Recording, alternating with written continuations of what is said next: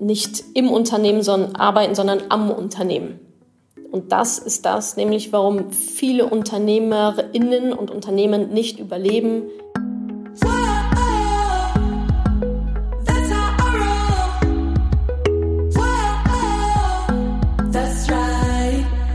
Salut, ihr Money Pennies. Heute gibt es mal wieder eine neue Podcast-Folge. Und zwar einen Money Talk. Jeden ersten Mittwoch im Monat ist ja Money Talk Zeit.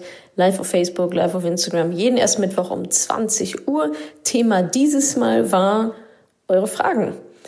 Ihr konntet mich über eine Stunde mit Fragen löchern, hattet mir schon ganz viele vorab geschrieben auf Instagram und Facebook und live kamen auch nochmal super viele dazu. Und jetzt hört ihr die Aufzeichnung von diesem Money Talk. Es gibt wie immer zwei Teile für den ganzen Money Talk. Dann habt ihr den ganzen Content, falls ihr es leider live verpasst habt, hier jetzt auch nochmal als Podcast. Wie gesagt, ihr habt mir ähm, circa eine Million Fragen gestellt. Unter anderem, sollte ich mein ganzes Geld in die Gründung einer Firma stecken? Erst Schulden abbauen, dann investieren. Wie läuft das eigentlich mit diesem Umschichten von ETFs? Dann gab es auch noch ein paar persönliche Fragen zu mir, wie ich mein Privatleben und Business zum Beispiel unter einen Hut bekomme, ob ich auch mal chille und undiszipliniert bin. Und dann hört ihr noch, gehört ja mittlerweile schon dazu pro Folge, einen klitzekleinen kurzen Ausraster von mir zum Thema Alter als Ausrede. Und ich hoffe, ich habe damit wirklich ein für alle Mal diese Alterskiste zugemacht.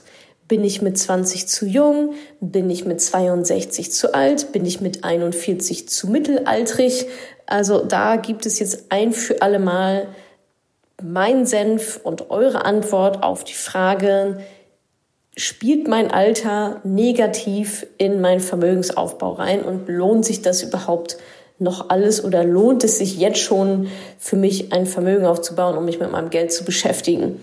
Also viel Spaß dabei. Wie gesagt, es gibt wieder Teil 1 und 2 und dann freue ich mich, wenn ihr beim nächsten Mal auch live vielleicht dabei seid, beim nächsten Money Talk, jeden ersten Mittwoch im Monat, 20 Uhr auf Instagram und Facebook. Falls ihr mein kostenloses Hörbuch noch nicht heruntergeladen habt, ähm, blutet mein Herz und das solltet ihr mal schleunigst tun unter hörbuch.de slash Madame Moneypenny.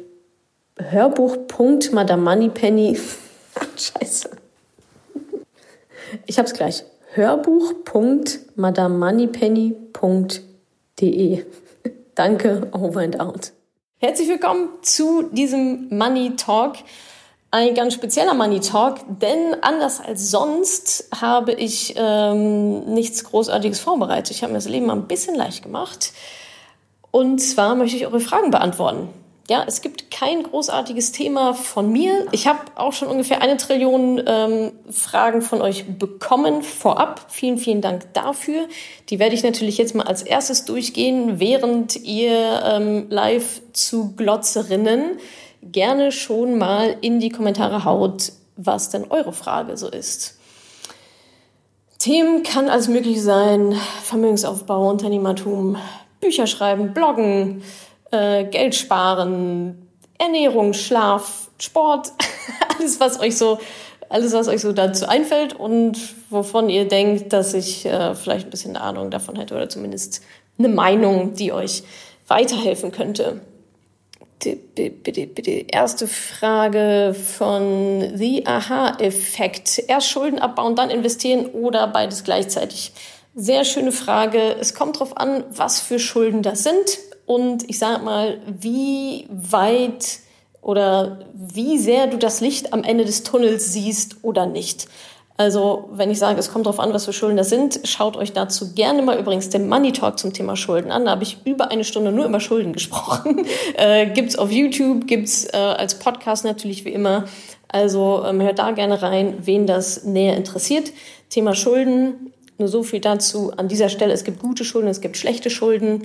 Schlechte Schulden sind alles die ganzen teuren Dinge, Konsumschulden. Ja, das kostet einfach sehr, sehr viel Geld, so Konsumkredite für ein, für ein Auto, für einen Fernseher, für keine Ahnung was zu haben.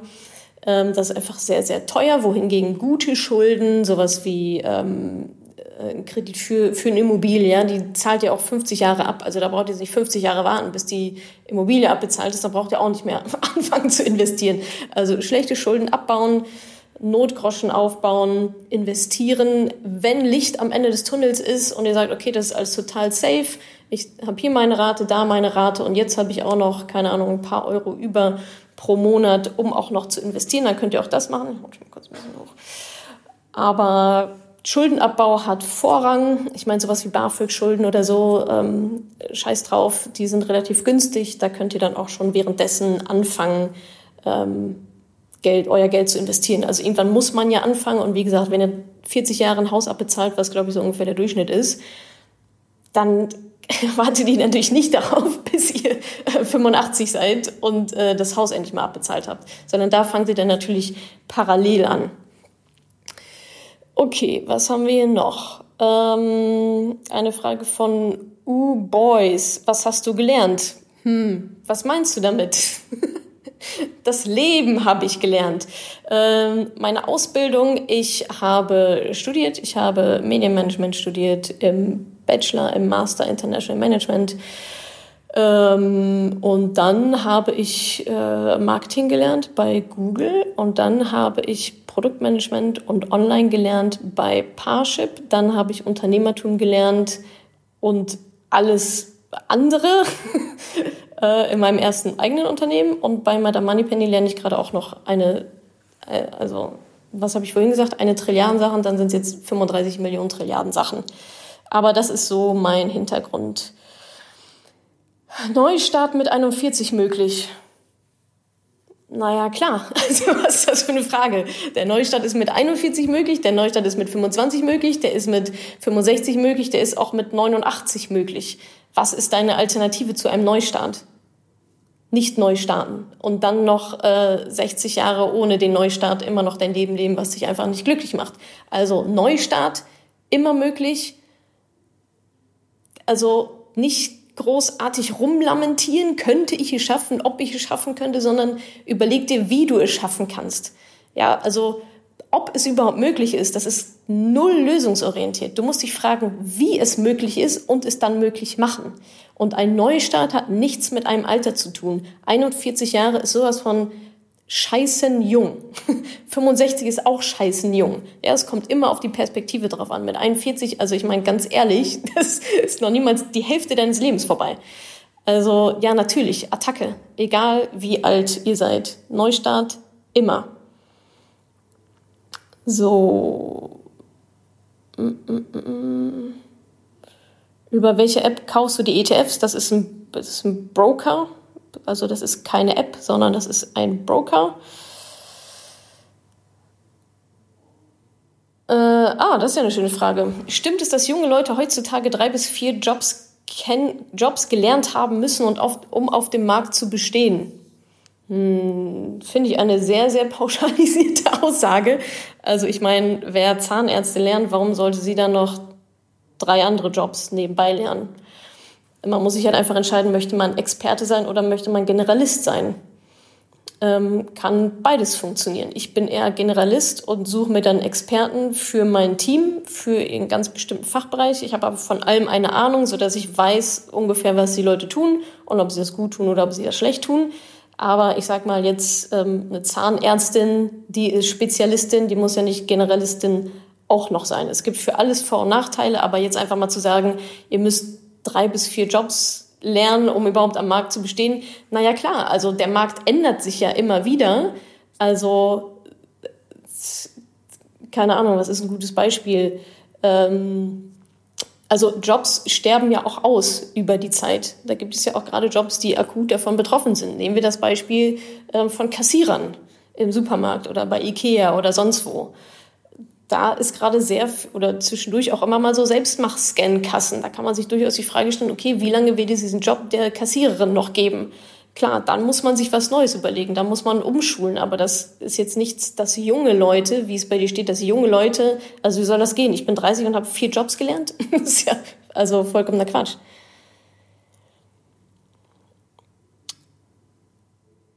Ja, okay, also jetzt, also Hardcore-Finanzfragen, ähm, da verlieren wir die anderen. ETF für Anfänger, wo soll ich anfangen? Vorne es, ETF für Anfänger gibt es nicht. Es gibt nicht ETF für Anfänger. Es gibt Vermögensaufbau und da muss man irgendwo anfangen.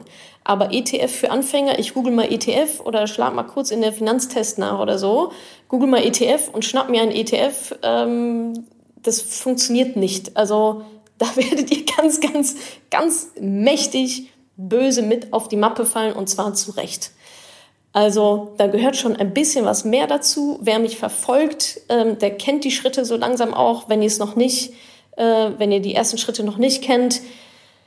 Status quo, wie ist euer Nettovermögen, welche Verbindlichkeiten, Vermögenswerte habt ihr, eine Liste machen, Einnahmen, nicht Einnahmen, sondern ähm, Vermögenswerte und Schulden, eine Auflistung machen, habt ihr euer Nettovermögen, ist das positiv, ist das negativ, Haushaltsbuch führen, Ausgaben tracken und dann euch mit Investieren beschäftigen, nicht mit ETFs beschäftigen. Wir fangen nicht damit an, uns mit ETFs zu beschäftigen. ETFs ist der siebte Schritt in meiner Pyramide. Das ist der aller, allerletzte. Davor kommen sechs andere. Und ein ganz, ganz wichtiger auch Risiko. Ja, also wer sagt, ich fange bei ETF an, hat, kann gar keine Ahnung haben, kann gar keinen Plan haben, wie die Börse funktioniert, kann gar keinen Plan haben, wie deine Risikogruppe ist, kann gar keine Strategie haben, kann gar kein Portfolio haben, das auf meine Risikobereitschaft zuge aufgemünzt ist. Funktioniert nicht. Also wir fangen nicht bei ETFs an, deswegen gibt es auch kein ETF für Anfänger. Wer dann Einstiegspunkt sucht, hört euch super gerne mein kostenloses Hörbuch an. Dafür ist es da. Hörbuch.madamoneypenny.de, also Hörbuch natürlich mit OE, haben wir nicht so richtig nachgedacht. Hörbuch.madamoneypenny.de, kostenloses Hörbuch runterladen. Da, also das ist dann definitiv ein sehr, sehr guter Einstiegspunkt, weil da erzähle ich eben auch was über die Grundsätze des Investierens und was wonach geht. Keine Frage, wollte mal Danke sagen. Cool, danke, ja, gerne. Hm, Fragen, die ich nicht verstehe, gerne ein bisschen präziser formulieren. Hast du Mentoren, die dich begleiten und stärken? Ich habe ähm, eine Mastermind-Gruppe, die mich äh, begleitet und bestärkt. Das habe ich auch schon mal im Podcast erzählt. Ich habe ja so ein, zwei Menschen, die ich jetzt vielleicht gar nicht so unbedingt offiziell als meine Mentoren definieren würde, aber wenn es brennt, rufe ich die an. und die sind für mich da und die geben mir dann Ratschläge oder berichten aus ihren Erfahrungen, weil sie einfach schon sehr, sehr viel erfahrener sind. Also würde ich sagen, dass ich sag mal, im weiteren Sinne sind es Mentoren. Ja, ich glaube schon daran, dass es sehr viel Sinn macht, ähm, ja, Dinge zu diskutieren, auch aus, vor allem aus unternehmerischer Perspektive zu diskutieren und eben auch von den Erfahrungen der anderen zu profitieren und von den Fehlern, die jemand anderes schon mal gemacht hat, die muss ich ja nicht auch noch machen. Also ja, ich habe äh, Mentoren. Wie stehst du zum Thema Beauty? Wie gehst du mit Ausgaben für den Körper, Gesicht, Beauty um? Also mir diese Frage zu stellen, die ich immer ungeschminkt in jede Kamera gucke, ähm, ja, so stehe ich zum Thema Beauty. Also das ist natürlich sehr individuell. Manche geben da sehr viel Geld aus, manche geben da gar kein Geld aus, so, für, so wie ich. Ähm, was nicht heißt, dass ich nicht dusche, ja. Also so die normale Körperhygiene äh, kriege ich schon auf die Reihe. Ähm, aber da hört es dann, tatsächlich auch schon wieder auf. Ich für mich gucke halt eher darauf, was ich mache und dass das, was ich mache, einen Sinn hat, dass mich das weiterbringt, dass andere Menschen das weiterbringt und nicht so sehr, wie ich dabei aussehe. Also für mich ist der, ich sag mal, Return on Investment, also die halbe Stunde, Stunde, die ich morgens vorm Spiegel verbringen müsste, um mich aufzubrezeln, was ich dafür dann bekomme, also das ist eine Zeitinvestition. Das heißt, ich muss hinten irgendwie mehr dafür rausbekommen. Und das sehe ich bei mir nicht. Also ich glaube nicht, vielleicht könnt ihr mir auch gerne was anderes sagen, aber ich sehe für mich nicht, dass zum Beispiel meine Inhalte ähm, wertvoller wären, wenn ich total aufgebrezelt wäre. Es geht darum, was ich sage und nicht, wie ich dabei aussehe, wenn ich es sage. Ähm, für mich ist das sicherlich auch ein Thema von Selbstbewusstsein, also ähm, wie sehr muss ich mich quasi verändern, wie sehr möchte ich anderen Menschen gefallen. Ähm, ich glaube, da steckt wahrscheinlich auch recht viel Psychologie dahinter. Das wäre jetzt alles nur Küchenpsychologie, was ich hier auspacken würde. Von daher meine Meinung dazu ähm, habe ich gesagt. Und ja, dementsprechend sind meine Ausgaben dafür auch sehr gering. Obviously. So, hier schreit jemand schon, sind immer schlecht. Okay, das ist auf jeden Fall ein schöner Glaubenssatz. Ähm so, wenn ich verschiedene Ziele habe, große und kleine finanzielle, Fokus auf eins oder parallel auch okay, zum Beispiel Reisen und Rente.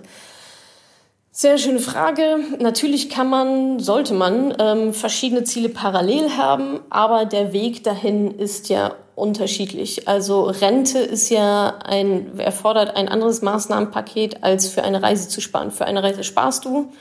Da sagst du, die kostet 1000 Euro meinetwegen und das möchte ich in einem halben Jahr machen. Deswegen spare ich jetzt unter meine Matratze mir diese 1000 Euro zusammen. Rente ist langfristig und das ist ein Investitionsziel. Ja, dafür musst du auch Geld sparen, sonst hast du es ja gar nicht jetzt zum Investieren. Aber dann geht es darum, ähm, dieses Geld langfristig zu investieren. Und ich meine, wenn ein Ziel, und das sollte es von jedem von euch sein, ähm, eine vernünftige Rente sich aufzubauen, wenn das ein Ziel ist, dann erübrigt sich die Frage, ob es daneben noch andere Ziele geben darf, weil Sonst würde man ja nie verreisen oder sich nichts gönnen, also oder nie ein Haus bauen oder whatever. Also natürlich ähm, Ziele parallel haben. Es gibt wahrscheinlich sehr langfristige, es gibt mittelfristige, kurzfristige. Und dann müsst ihr halt einfach gucken, wie das zusammenpasst. Ja, wenn ihr eine Sparrate von, Sparrate habt von 200 Euro, wie teilt ihr die schlau auf? So, das ist eigentlich, das ist eigentlich schon alles. Zum Thema, hier kommt gerade eine Frage zum Thema Kinder und Anlegen, gibt es einen Blogartikel, den brauche ich jetzt hier nicht vorlesen. Wirst du nächstes Jahr wieder einen Online-Kurs anbieten? Ja, im nächsten Jahr wird es wieder ein Mentoring geben und zwar recht früh Anfang nächsten Jahres. Und wer da noch nicht auf der Warteliste ist, dem würde ich mal raten, sich da schleunigst draufzusetzen. Das ist madamoneypenny.de slash mentoring. Da könnt ihr euch auf die Warteliste setzen lassen. Dann bekommt ihr da auch als erstes alle Infos und ähm, bekommt auf jeden Fall euren Platz dann im Mentoring und vielleicht ja noch ein, zwei andere schicke Geschichten. Also madamoneypenny.de slash mentoring einfach auf die Warteliste setzen und dann bekommt ihr alle Infos und natürlich zuerst heiß und fettig. Okay. Ich guck mal hier kurz bei Facebook. Was gibt's bei euch? Oh, shit. Okay, wo, informiere ich mich über ETFs? Haben wir schon. Ist eine formgebundene Rentenversicherung ratsam? Beraterfragen? Ähm, Honorarberaterfragen bitte. Das äh, kommt immer darauf an was man sonst noch so hat. Das sind sehr lange Fragen, gerne so kurz wie möglich. Ich kann nicht eure, ähm, eure Lebensgeschichte hier noch mit vorlesen.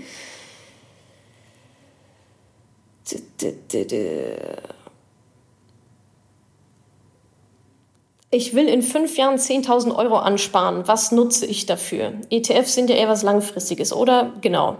Ähm, fünf Jahre ist definitiv ein zu kurzer Zeithorizont, um das an der Börse zu investieren. Das ist ein Sparziel, was du da hast. Fünf Jahre, 10.000 Euro ab unter die Matratze oder sonst noch Festgeld könntest du auch noch machen. Ähm, aber wenn du es äh, zu einem bestimmten Zeitpunkt brauchst und auf jeden Fall sagst, in fünf Jahren ist dieser Zeitpunkt, dann ähm, ist das kein Investitionsziel, sondern ein Sparziel, was du ja neben der Rente auch weiter verfolgen kannst hatten wir ja gerade schon. Okay. Nein, nein, nein, nein, nein, nein, nein, nein. Ach, schön. Ähm, Themenwechsel zum Thema Gründen. Mir fehlt ein Partner zu meiner Idee. Würdest du das auch alleine machen oder wo findet man einen passenden Mitgründer? Ich kenne beide Seiten. Ich habe mein erstes Unternehmen zu dritt gegründet. Jetzt sind wir noch zu zweit. Madame Moneypenny habe ich alleine gegründet und es hat immer Vor- und Nachteile. Die Frage ist, wofür brauchst du einen Gründer, einen Mitgründer? Bei uns war es damals so, wir brauchten irgendjemanden, der die Software programmiert, weil wir das nicht konnten. Und wir konnten den Menschen nicht bezahlen. Deswegen haben wir gesagt, hey, wer doch unser Mitgründer. Aber allein, also du musst dir halt wirklich fragen, wer, also welche Kompetenz fehlt dir? Und dann ja, die Augen nach so jemandem offen halten. Die Antwort kann aber auch sein, Mensch, gibt auch, mir fehlt jetzt gar keine super wichtige Kernkompetenz. So war es bei mir mit Madame Moneypenny. Also lesen und schreiben und gut erklären konnte ich halt von Anfang an. Deswegen habe ich das selber gemacht. Ich habe erstmal mit dem Blog gestartet. Ähm, und alles andere habe ich mir dann quasi durch Experten mit dazugeholt, durch Freelancer, durch Mitarbeiter und so weiter. Und hat da jetzt nicht großartig ähm, den Vorteil gesehen, da jetzt jemand komplett reinzuholen. Also ein Vorteil ist sicherlich, dass man immer wieder einen Sparringspartner hat, immer wieder Ideen challengen und austauschen kann. Das kann man aber auch mit externen Menschen machen, mit Mentoren, mit Beratern ähm, oder auch mit ganz normalen Mitarbeitern. Also du musst dir wirklich die Frage stellen, ähm, weil du ja dann auch ordentlich was von deiner Firma sozusagen abgibst, abgeben würdest. Ähm, macht das für dich Sinn oder macht das für dich jetzt noch keinen Sinn? Du kannst ja erstmal alleine starten und dir dann später jemanden reinholen. Ist ja alles, ähm, ist ja alles easy peasy. Was ist Mentoring? Habe ich ja gerade gesagt, madamemoneypenny.de slash mentoring. Da steht auch drauf, was das Mentoring ist. Es ist äh, ja ein acht Wochen, ein acht Wochen Mentoring von mir, wo ich euch begleite von, oh, ich habe, weiß irgendwie vielleicht gar nicht mal so richtig äh, meine Einnahmen, meine Ausgaben, mein Nettovermögen. Und dann machen, gehen wir die ganze Pyramide, von der ich vorhin erzählt hatte, diese sieben Schritte Pyramide, ähm, gehen wir alle gemeinsam durch. Und am Ende dieser sieben Schritte, in der letzten, im letzten Schritt der Pyramide, habt ihr dann eben ja euren Investitionsplan bereits umgesetzt und der läuft. Und dann kann ich euch guten Gewissens äh, wieder, in, wieder in die Welt entlassen. madamoneypenny.de slash mentoring, da auf die Warteliste. Und wie gesagt, da steht auch alles drauf, was es denn so, was es denn so ist. Wann ist der beste Zeitpunkt zum ETF umschichten? ETF umschichten tun wir, wenn wir umschichten müssen, tun wir einmal im Jahr. Okay, ich gucke nochmal bei Instagram, Instagram, Instagram. Gibt es gute und schlechte gesetzliche Krankenversicherung? Hm? Äh, verstehe ich nicht so ganz.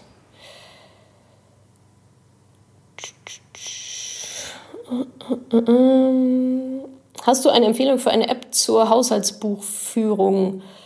Ähm, ja, da gibt es so zwei, drei, deren Namen mir jetzt gerade nicht einfallen meine Güte, ladet die halt runter, die kosten ja nichts, ladet zwei, drei runter, guckt, welche euch am besten gefallen, nehmt die oder nehmt die halt nicht. Aber ich würde jetzt keine Wissenschaft daraus machen, welcher Haushaltsbuch ist, welche Haushaltsbuch-App es denn dann jetzt nun werden soll.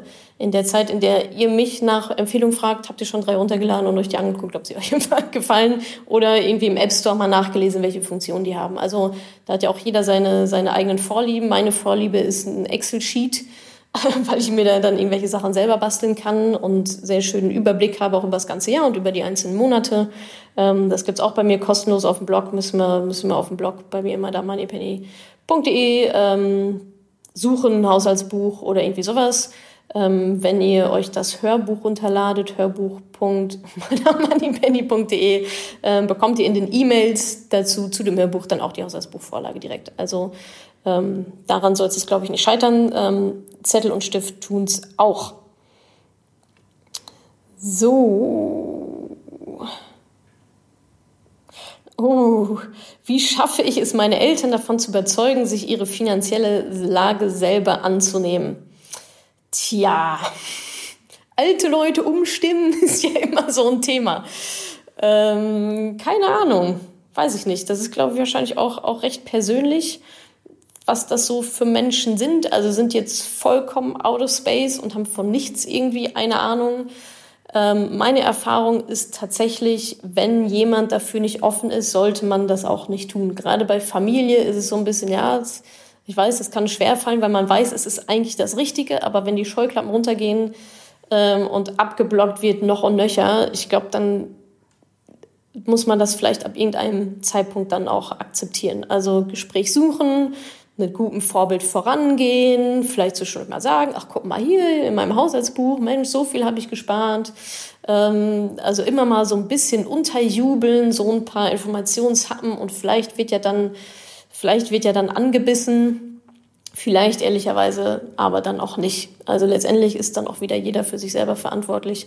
Aber ich kann es total verstehen, so diese Emotionen, die sind so, ah, aber ihr müsst das doch machen ah, wer nicht will, der will dann halt nicht. Ähm, aber wie gesagt, meine Taktik wäre da immer mal wieder fallen lassen, immer mal wieder fallen lassen. Und ähm, meine Erfahrung ist da eigentlich auch, dass früher oder später dann die Menschen auch anbeißen. Also ich meine, das mache ich, ich versuche seit vier Jahren, dass sie, dass sie anbeißt und mittlerweile haben sie auch ein paar, auch ein bisschen paar geschafft, ähm, die vielleicht nicht so prädestiniert waren von Anfang an für dieses Thema. Also ja, Häppchen hinschmeißen, immer mal wieder.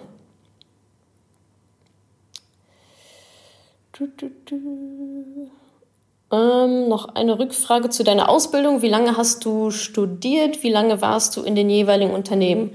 Studium, boah, wie lange war das? Wie lange ist ein Bachelor? Drei Jahre? Also Abitur in 13 Jahren. Kindergarten. Abitur 13 Jahre. Bachelor drei Jahre. Master anderthalb, glaube ich. Google ungefähr ein Jahr, das hatte ich parallel zum Studium schon angefangen, ungefähr ein Jahr, also nicht so super lange. Ähm, das war auch mehr so Interims, so eine Interimsgeschichte. Dann, also als ich mit meinem Studium fertig war, habe ich dann bei Parship angefangen. Das waren, ich glaube, knappe zwei Jahre äh, in Hamburg und währenddessen aber auch schon WG-Suche gegründet. Also immer, es gab immer so Überlappungen. Äh, und WG-Suche mache ich jetzt seit sieben Jahren und Madame Moneypenny seit vier. Plus, minus. Ja. Also. Wertung ist jedem selbst überlassen. Wo parke ich am besten mein Notgroschen? Auf dem Tagesgeldkonto natürlich. Hm. Ich bin 39, kann mir kein Eigentum leisten, ewig auf Miete wohnen. Was sagst du dazu? Ja. Why not? Also wenn du sagst, ich kann mir kein Eigentum leisten, was ist denn dann also da muss ja zur Miete wohnen. Ist doch in Ordnung. Ich wohne auch zur Miete. Also Miete hat ja durchaus auch definitiv Vorteile. Ja, also Miete bedeutet, dass ihr euch äh, nicht um irgendwie so einen Kram äh, kümmern müsst, ähm, dass ihr keine Kosten mit eurem Eigenheim habt, die, die ihr nicht mehr von den Steuern absetzen könnt und so weiter und so fort. Da gibt's auf jeden Fall auch ein paar Bücher, ähm, Empfehlungen, Gerd Komma, Mieten oder Wohnen, Wohnen oder Kaufen oder Mieten, Kaufen statt mieten, mieten statt kaufen, irgendwie sowas. Ähm, da rechnest du das auch nochmal schön vor. Wie gehst du mit Veränderungen um? Ich habe einen beruflichen Wechsel vor. Tja, ich ähm, bin sehr positiv gestimmt gegenüber Veränderungen auf einem gewissen Level. Natürlich sollte sie nicht alle fünf Minuten alles ändern, aber ich glaube, also vor allem wenn du sagst, ich habe einen beruflichen Wechsel vor, dann ist die Entscheidung ja schon gefallen. Also du hast dich dazu entschieden, einen beruflichen Wechsel zu machen, durchzuführen. Aus 1, 2, 3, 4, 5 wahrscheinlich ziemlich guten Gründen. Das geht mit einer Veränderung einher. Das wusstest du aber auch vorher. Also nimm die Veränderung an. Du hast die Entscheidung getroffen, nimm die Veränderung an. Kann ja wahrscheinlich äh, nur besser werden, wenn du sagst, ich will unbedingt äh, aus diesem anderen Beruf jetzt raus. Das hat ja auch Gründe. Oder von dem Arbeitgeber oder wie auch immer. Spring rein, lerne im Prozess, erwarte nicht, dass es leicht wird, erwarte nicht, dass es perfekt wird, äh, erwarte nicht, dass du alles kannst, dass du alles weißt, so wird es nämlich überhaupt wahrscheinlich nicht kommen. Ein beruflicher Wechsel nehme ich jetzt mal, ähm, interpretiere ich jetzt mal so, dass auch das, also das, das ist kein Arbeitgeberwechsel, sondern ein, ein Wechsel des Berufs. Das heißt, da wirst du wahrscheinlich ganz viele neue Sachen lernen und nimm es an, beiß dich rein und ähm, freu dich, dass du ganz, ganz, ganz viel lernen wirst, sowohl fachlich als auch über dich selber. Und von daher würde ich sagen, ähm, Attacke rein da und genieße die Veränderungen. Also ich stehe Veränderungen sehr, also ich meine, manche Veränderungen kann man ja auch nicht, kann man ja auch gar nicht vermeiden. Also warum an irgendeinem Stuhl festhalten, da sind wir wieder vielleicht bei der Kassiererin, ähm, manche sind dann auch einfach, irgendwann ist man auch zur Veränderung gezwungen, entweder von außen, weil sich Märkte ändern, oder von innen, weil man sich selber geändert hat und das einfach nicht mehr zu einem passt. Veränderung ist ja oft auch Weiterentwicklung und Weiterentwicklung ist gut. ähm so, jetzt wird das hier öfter gefragt zu einer App, die nennt sich Oscar. Ähm, ich weiß nicht, ob die gerade eine riesige Werbekampagne fahren, aber die Frage bekomme ich in letzter Zeit sehr häufig, was ich davon halte. Oscar ist wie alle anderen auch ähm, die da so in diesem Universum rumschweben. Es ist ein Robo-Advisor. Robo-Advisor haben Vorteile vielleicht, weiß ich nicht, aber eben auch Nachteile. Der größte Nachteil ist, du übergibst wieder die Verantwortung an irgendeine App. Sei das Oscar, sei das Betty, wie sie alle heißen. I don't know, keine Ahnung. so. Und die Robo-Advisor, also erstens mussten die noch keine Krise mitmachen. Ja, die werben zwar damit, dass sie total toll dann im Portfolio managen, hat aber bis jetzt noch niemand unter Beweis gestellt, weil die Industrie einfach noch recht neu ist. Zweitens, du hast selber keine Kontrolle, du weißt wieder nicht, was da passiert, du hast wieder nicht selber die Verantwortung genommen, übernommen. Drittens, die kosten natürlich Geld, ja, also die leben ja auch nicht von Luft und Liebe, also du bezahlst die natürlich auch dafür. Das heißt, selber machen und, also viertens, an ETFs muss nichts, in der Regel nichts großartig aktiv irgendwie rumgeschoben werden.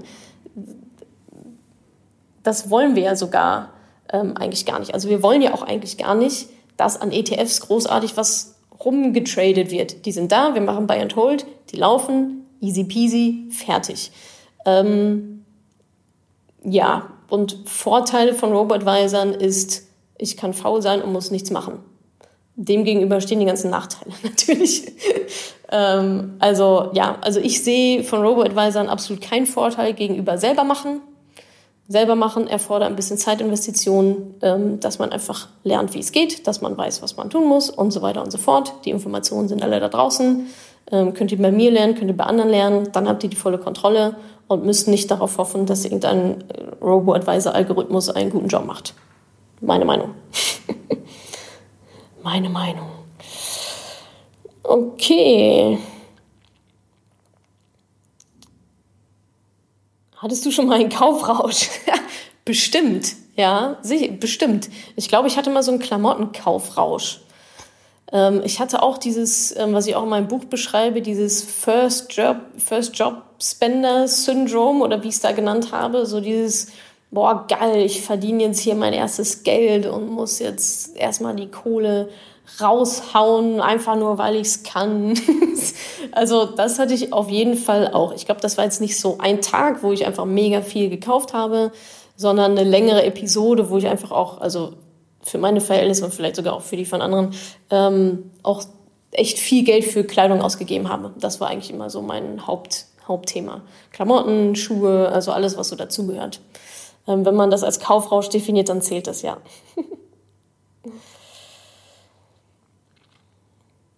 Wie hast du herausgefunden, ob du Generalist oder Experte bist? Hm. Weiß ich gar nicht. Ich glaube, das hat sich so ergeben über die Zeit. Also ich meine, da bin ich, man ist ja immer in diesem Spannungsverhältnis, Experte und Generalist. Ich meine, als Unternehmer, Unternehmerin musst du Generalist sein. Also es geht ja gar nicht anders. Ich mache ja den ganzen Tag 85 verschiedene Aufgabenfelder. Also pf, alles sozusagen. Ähm, von Marketing über E-Mail schreiben, über ein bisschen Kundenservice. Also ich muss ja auch überall quasi so ein bisschen meine Fingerchen drauf haben, um zu gucken, ob das alles so läuft, wie ich mir das vorstelle. Trotzdem bin ich in meinem Bereich, in meinem inhaltlichen Bereich, Vermögensaufbau für Frauen äh, und so weiter, da bin ich dann wiederum Expertin. Also da ist es dann schon die Kombination. Also jetzt nur ja Generalist und ich kann irgendwie kann irgendwie gar nicht so richtig. Also das ist sicherlich auch nicht die Lösung. Ähm, da muss man einfach so ein bisschen ja, ausprobieren, schauen, wo vielleicht auch so die Leidenschaft liegt. Also wofür habe ich eine Leidenschaft, was kann ich auch gut. Leidenschaft alleine reicht nicht, gut können alleine reicht nicht. Es muss schon die Kombination sein, was macht mir Spaß. Und dann Dinge ausprobieren. Ich weiß gar nicht, vielleicht gibt es irgendwo einen Persönlichkeitstest, der dir sagt, ob du Generalist äh, oder Experte bist. I don't know. Aber bei mir war es auch tatsächlich eher durch, ja, durch Ausprobieren und dann eine gute, eine gute Kombination finden. So, also die Vorteile von Generalisten äh, oder ein großer Vorteil von Generalisten ist natürlich, dass sie flexibel sind und sagen können, okay, ja, der Markt funktioniert irgendwie gerade nicht so gut, da ist meine Fähigkeit nicht so gut gefragt, dann gehe ich jetzt vielleicht in einen anderen Markt. Ähm, während Experten natürlich sehr dann auf ihre, also ein Pilot ist ein Pilot. so, damit er was anderes lernt, muss er sich extrem umschulen und läuft halt immer dann die ganze Zeit hinterher. Ähm, trotzdem hat es natürlich wiederum Sinn, in einer Nische dann auch Experte zu sein. Also in einer Nische kannst du nicht Generalistin sein, ist ja irgendwie auch klar. Also ihr seht schon, es hat alles Vor- und Nachteile. Es gibt da ein gewisses Spannungsverhältnis. Letztendlich muss es irgendwie, müssen irgendwie beide Sachen zusammenspielen. Ähm, wenn ich jetzt mal überlege, ich meine, so Softwareentwickler, die sind zum Beispiel krasse Experten, sind gerade aber auch krass nachgefragt, weil sie Experten sind. Das ist vielleicht so ein bisschen die Frage, hast, bist du jemand, der, dich, der sich in ein Thema reinbeißt und die Leidenschaft für total ein Thema hat, Entwicklung oder Marketing oder Social Media oder was auch immer, dann spricht ja auch nichts dagegen, da halt zu bleiben in diesem Expertentum. Also Expertentum wird sehr gut bezahlt, auch. Ja? Generalisten werden auch sehr gut bezahlt. Du musst halt, egal was du machst, du musst halt einfach schweinegut sein. So, ich glaube, das ist eigentlich so die Quintessenz. Wie alt bist du? Knackige 33 noch.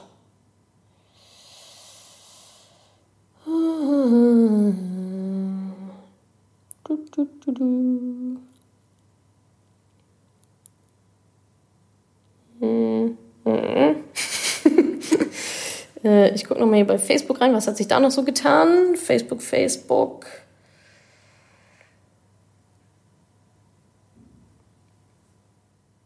Mein Job lässt mir kaum Zeit zum Atmen. Wie schaffe ich es, neue Routinen wahrscheinlich einzuführen, Zeit zum Verträge checken und zum Einlesen ins Finanzthema zu schaffen? Ähm, tja, Zeitmanagement, Prioritätenmanagement ist das Thema. Gibt es ähm, auch etliche Money Talks von mir dazu, liebe Esther? Ähm, ich möchte das jetzt nicht hier alles nochmal direkt wiederholen. Zeitmanagement ist Prioritätenmanagement. Was ist, was ist wichtig? Ähm, wenn dein Job aktuell am wichtigsten ist, dann ist das einfach so. Wenn du sagst, du hast schon jede Minute irgendwie ausgequetscht aus deinem Alltag, dann ist das so. Ich würde dir empfehlen, mal ein, ähm, ein Zeithaushaltsbuch sozusagen zu führen. So habe ich das auch am Anfang mal gemacht, dir alle 30 Minuten aufzuschreiben, was du so tust mit deiner Zeit, also was du wirklich, wirklich tust. Ähm, sei es arbeiten, sei es kochen, sei es irgendwie Fernseh gucken, Wäsche waschen und so weiter und so fort. Und dann eben gucken, ob deine Zeit da gut aufgehoben ist. Und ähm, die Verträge checkst du natürlich nicht selber, das kannst du ja gar nicht. Ja, die lässt du von einem Honorarberater checken. Ähm, meine Empfehlung ist, sind da die Jungs von äh, Maiwerk Finanzpartner. Könnte ich auch mal angucken. Maiwerk, Mai wie der Monat und Werk wie das Werk. Maiwerk. Die checken da gerne eure Verträge. Und einlesen ins Finanzthema, ja, das, da wirst du nicht drum herum kommen. das ist dann entweder einlesen, Bücher lesen ähm, oder Kurse besuchen, wie auch immer. Wie gesagt, mein Mentoring startet ja auch nächstes Jahr wieder. Aber die Zeit musst du dafür dann aufbringen, das ist richtig. Aber wie du das jetzt genau bei dir in deinem Setup machst, ähm, da gibt es natürlich Hilfsmittel, wie zum Beispiel so ein Zeittagebuch. Hart priorisieren, Nein sagen, etlich verschiedene Themen. Schau dir auf jeden Fall mein Money Talk an zum Thema Zeit, zum Thema Nein sagen, zum Thema Routinen habe ich auch letztens erst eingemacht. Also es ist alles da, einfach mal rein und konsumieren. Welche Aufgaben übergibst du in deinem Business? Übergeben im Sinne von delegieren, ähm, so interpretiere ich das jetzt mal. Alles, was geht. alles, was geht. Ähm, alles, wofür mein Gesicht ähm, nicht notwendig ist, ist mein Ziel zu delegieren abzugeben. Das, da bin ich natürlich noch lange nicht, aber Dinge, die ich ganz schnell abgegeben, also auch da, ja, ich habe ein Zeithaushaltsbuch geführt und habe geguckt, was mache ich eigentlich den ganzen Tag und warum ist es schon wieder fucking 23 Uhr und ich habe das Gefühl, ich habe nichts geschafft, nichts Wesentliches geschafft. Ich habe mir aufgeschrieben, was sind, also in 30 Minuten Slots, was habe ich gemacht, die letzten 30 Minuten aufgeschrieben und habe dann überlegt, okay, es geht so und so viel Zeit für Kundenservice drauf muss ich das machen? Nein, das muss ich nicht machen. Das kann ich super gut abgeben an Leute, die das vor allen Dingen auch viel besser können als ich und denen das auch viel mehr Spaß macht als mir. Kundenservice habe ich abgegeben, meine Kampagnen zu schalten habe ich abgegeben, ähm, Content Production, ja, irgendwelche Fotos bearbeiten oder so, das mache ich, das mache ich natürlich auch nicht selber. Ähm, teilweise auch Konzeption, Planung, Strategie, ähm, meine Termine, Termine koordinieren, Presseanfragen, das habe ich auch alles abgegeben. Ähm, meine Finanzen nicht. die mache ich, meine Businessfinanzen mache ich natürlich schön selber. Klar, sowas wie Steuern und so. Klar macht das eine Steuerberaterin. Ähm, ist ja logisch. Aber ja, ich versuche natürlich so viel wie möglich Operatives abzugeben, zu delegieren, so dass ich mich mehr auf Strategie, Vision, neue Ideen, ähm, neue Prozesse, also wirklich, das, vielleicht kennt ihr das, diese schöne, ähm, die schönen, diesen schönen Leitsatz, ähm, nicht im Unternehmen sondern arbeiten, sondern am Unternehmen. Und das ist das, nämlich warum viele UnternehmerInnen und Unternehmen nicht überleben, weil sie, weil die Leute, die Gründer, die Geschäftsführer, die Visionäre, die sich eigentlich darum kümmern müssten, am Unternehmen von außen zu arbeiten, Prozesse zu definieren, Visionen, Ziele und so weiter, dass die im Unternehmen drinstecken und den Kundenservice machen, beispielsweise, oder irgendwelche Prozesse nicht automatisieren und deswegen eben nicht die Vision machen können, nicht die Ziele machen können. Und das funktioniert, das geht halt einfach nicht lange gut. Also sehr, sehr kurz wahrscheinlich nur gut. Und deswegen äh, ist mein Ziel, genau das zu tun, so viel wie möglich zu delegieren, damit ich mehr, noch viel mehr am Unternehmen arbeiten kann. Ich würde mal sagen, da bin ich gerade so auf 75 Prozent von 100. Also habe ich schon sehr, sehr groß, also ich meine, vor vier Jahren habe ich alle noch alles, alles, alles komplett selbst gemacht und seitdem sind ja ungefähr auch noch 20 Millionen neue Sachen dazugekommen. Schönes Thema. Danke, dass du diese Podcast-Folge angehört hast. Wenn du noch mehr Tipps, Tricks und Inspiration möchtest, folge mir doch einfach auf Instagram und auf Facebook. Dort gibt es übrigens auch regelmäßige Live-Events mit mir. Und außerdem in der Madame Moneypenny Facebook-Gruppe, in der nur Frauen zugelassen sind, kannst du all deine Fragen loswerden. Also folg mir gerne auf Instagram und auf Facebook und komm unbedingt in die Ladies Only Madame Moneypenny Facebook-Gruppe. Wir sehen uns dort. Ich freue mich auf dich.